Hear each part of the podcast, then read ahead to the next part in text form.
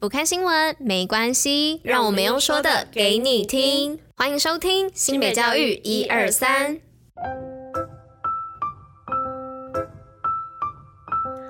Hello，大家吃饭了吗？我是拉拉，大家午安。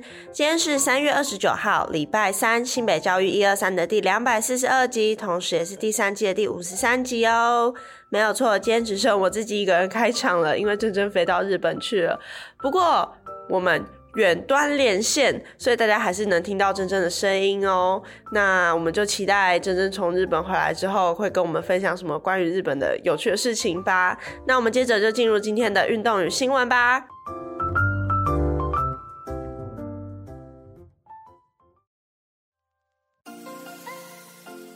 新北运动报报乐。报什么呢？是新北运动热区重磅回归，四百小时免费课程，金牌选手燃起你的运动魂。那深受民众喜爱的新北运动热区系列活动呢，陆续开课。那今年课程规划再升级，去年在板桥、树林、土城、新庄、芦洲、三重、中和、永和、新店、五股、泰山、林口办理免费运动课程。今年呢，再增加三峡、英德跟淡水。那全年呢，祭出四百个小时，就是要民众把健康运动融入生活。那详细资讯的部分呢，可以上新美运动据点的粉丝专业查询。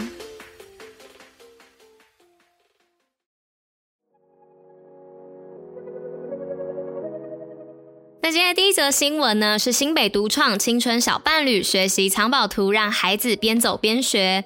新北市幅员广阔，环山傍海，境内地形、产业、自然生态、人文风情丰富多元。教育局善用在地资源，结合十六套文史专书，研发一系列的青春小伴侣学习路线地图。目前呢，已完成金山到万里、淡水到八里两条学习路线，以及新店跟乌来还有瑞芳到贡寮线呢，也将进入完稿的阶段。未来呢，将透过公开授课，提供教师多元的户外教学方式，由老师引导学生体验户外实境的学习乐趣，让孩子边走边学。那教育局表示呢，新北市以自然在地学习为核心，依据十二年国教课纲中的自发互动共好的教育理念，再搭配教育部户外教育二点零的宣言，并接轨联合国永续发展目标，凝聚团体共识，结合社区人力以及环境资源，发展出处处是教室，时时可学习的户外教育。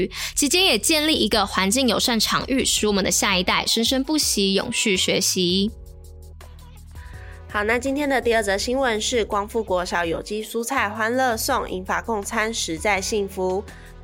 光复国小于顶楼设置日光农场，营造可食地景。除了各年级实施绿水光复食农四季校定课程外，另有日光小农服务社团。每周四定期到农场学习食农课程，负责解说或参加全市展摊活动。农场采全年友善耕作，利用生厨余及杂草进行堆肥，自制有机肥料作为蔬果营养来源。小农们自二月起开始种植莴苣类叶菜，全日照环境加上细心照料，拔杂草及施肥，农作物生长情形良好。这次采收，小农决定直接送到真武庙，让社区共餐的爷爷奶奶们夹菜。体验施比受更有福，分享的快乐胜过独自拥有，不求回报的付出，能带来更多的幸福感。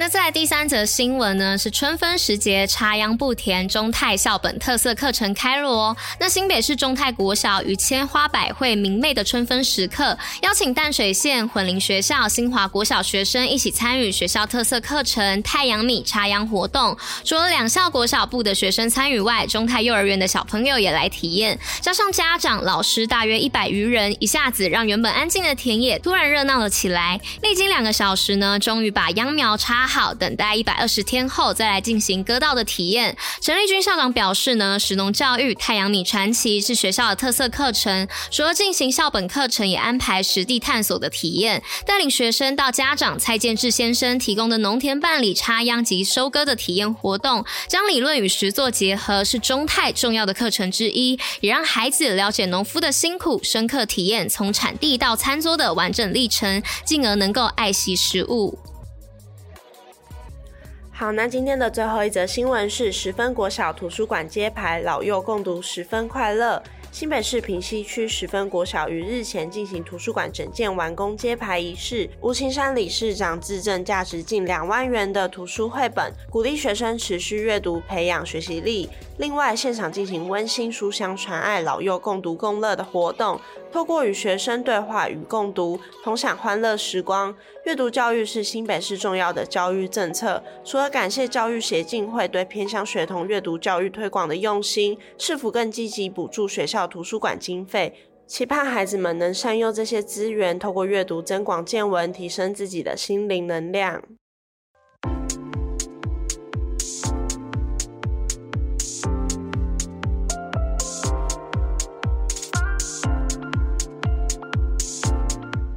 北教育小教室，知识补铁站。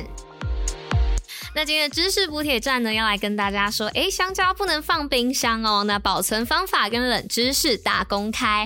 那台湾呢，除了风景名胜之外啊，最吸引人的，也是最让台湾人自豪的，大概就是属于台湾出产的水果。那在不同季节里呢，可以品尝到各式新鲜的水果。其中呢，曾经是推动台湾农村繁荣的香蕉，到现在呢，一样都还是许多人家中常见的水果角色，使用方便而且有美味。但对于嘴中吃尽的香蕉，大家究竟认识多少呢？这里一一为大家做解密。那关于香蕉的保存，是否常遇到保存的困扰？因为放到冰箱，果皮就很容易发黑发烂。那台湾香蕉研究所的研究员苏玉燕指出呢，香蕉熟成至七级的阶段，果皮就会产生生理性的成熟斑点。那此时呢，号称是最香甜的哦。那香蕉最适合保存的温度啊，大概是十四到十五度。一般冰箱的温度呢，大概都是十度以下，因此呢，会造成寒害。那果皮内的黑色素呢，就会因寒害的关系而游离出来，导致果皮呈现灰黑色，也就是褐化。